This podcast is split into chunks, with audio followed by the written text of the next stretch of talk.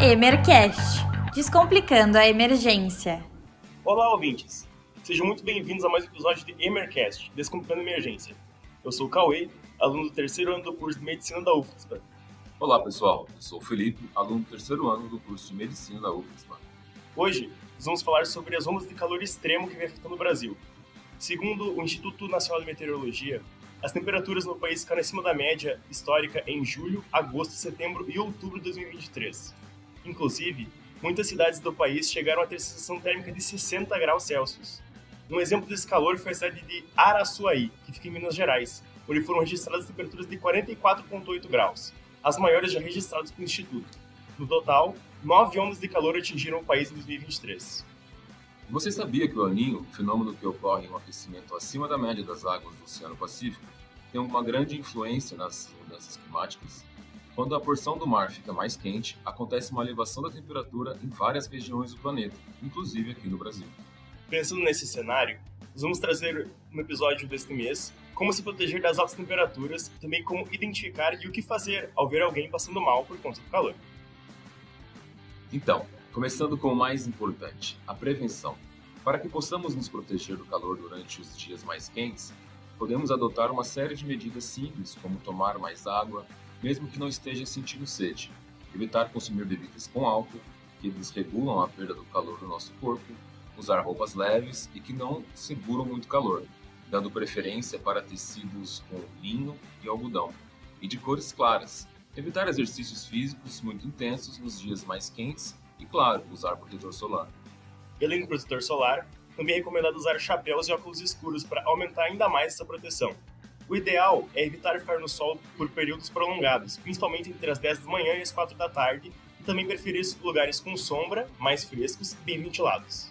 Para aliviar o calor em casa, mesmo sem acesso ao ar-condicionado, temos algumas estratégias, como fechar as cortinas ou janelas mais expostas ao calor e abrir as demais, tentando manter o fluxo de ar. Usar umidificadores de ar, toalhas molhadas ou baldes de água para manter o ambiente mais úmido e colocar roupas de cama mais leves, usando menos roupas para dormir. Se você conhece alguém que vive sozinho, principalmente pessoas mais idosas ou com deficiência, procure saber regularmente como essa pessoa está e o ajude a se proteger do calor. Falando nisso, Felipe, uma outra coisa muito importante é nunca deixar crianças e animais sozinhos trancados em carros estacionados, já que a temperatura pode subir muito rápido ainda mais quando expostos ao sol. Existem estimativas que dentro de um carro fechado, a temperatura pode subir mais de 11 graus em apenas 10 minutos.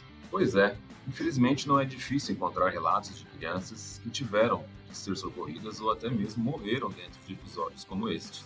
Se você se deparar com uma situação dessa, precisa acionar algum serviço de segurança com a polícia, pelo número 181, ou os bombeiros, pelo número 193. Mas então, Felipe, você poderia contar para os nossos ouvintes um pouco mais sobre os efeitos do calor excessivo? Bom, inicialmente o corpo tenta compensar o aumento da temperatura através do suor, que é o nosso principal mecanismo de perda de calor nas temperaturas mais altas.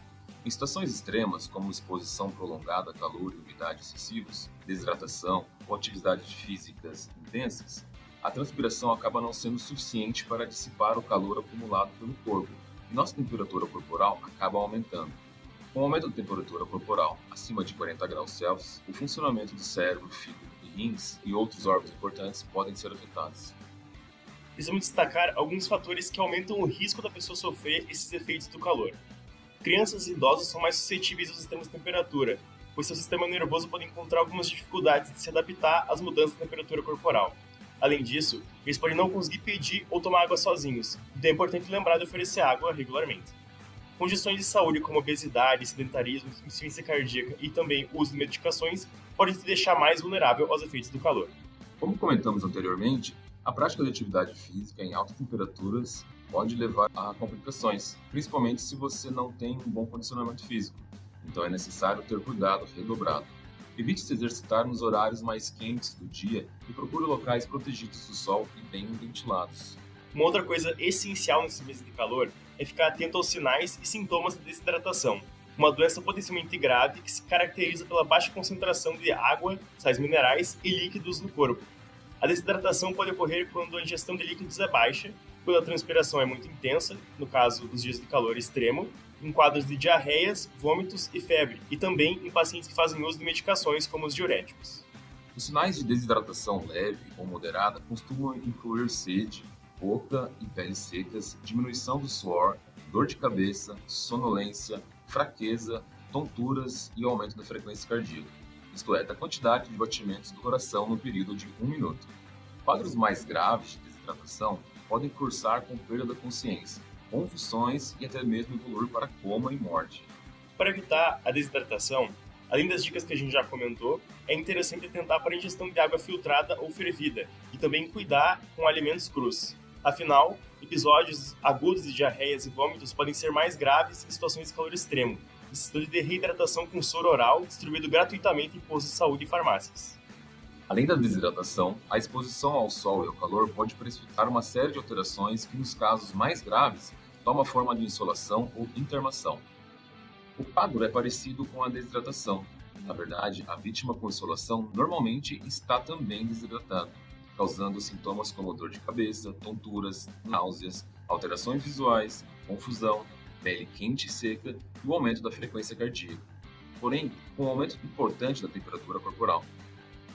Se a temperatura se elevar muito, chegando a mais de 40 graus Celsius, a vítima pode apresentar subitamente dificuldade para respirar, palidez, desmaio, extremidades arroxeadas, fraqueza muscular, convulsões, coma e morte, como já falamos anteriormente.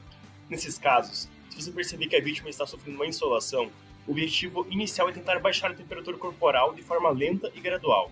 Para isso, você pode levar a vítima a um local fresco, ventilado e na sombra, e remover o máximo de peças de roupa que for possível, se ela estiver acordada, você pode deixá-la deitada com a cabeceira elevada e oferecer água gelada ou qualquer líquido sem álcool disponível. Uma medida simples, mas que ajuda muito, é tentar borrifar água fria delicadamente por todo o corpo da pessoa, ajudando a resfriá-la. Outras opções são o uso de compressas frias na testa, pescoço, axila e virilha. Assim que possível, a vítima deve ser colocada em um banho frio ou envolta em panos ou roupas encharcadas.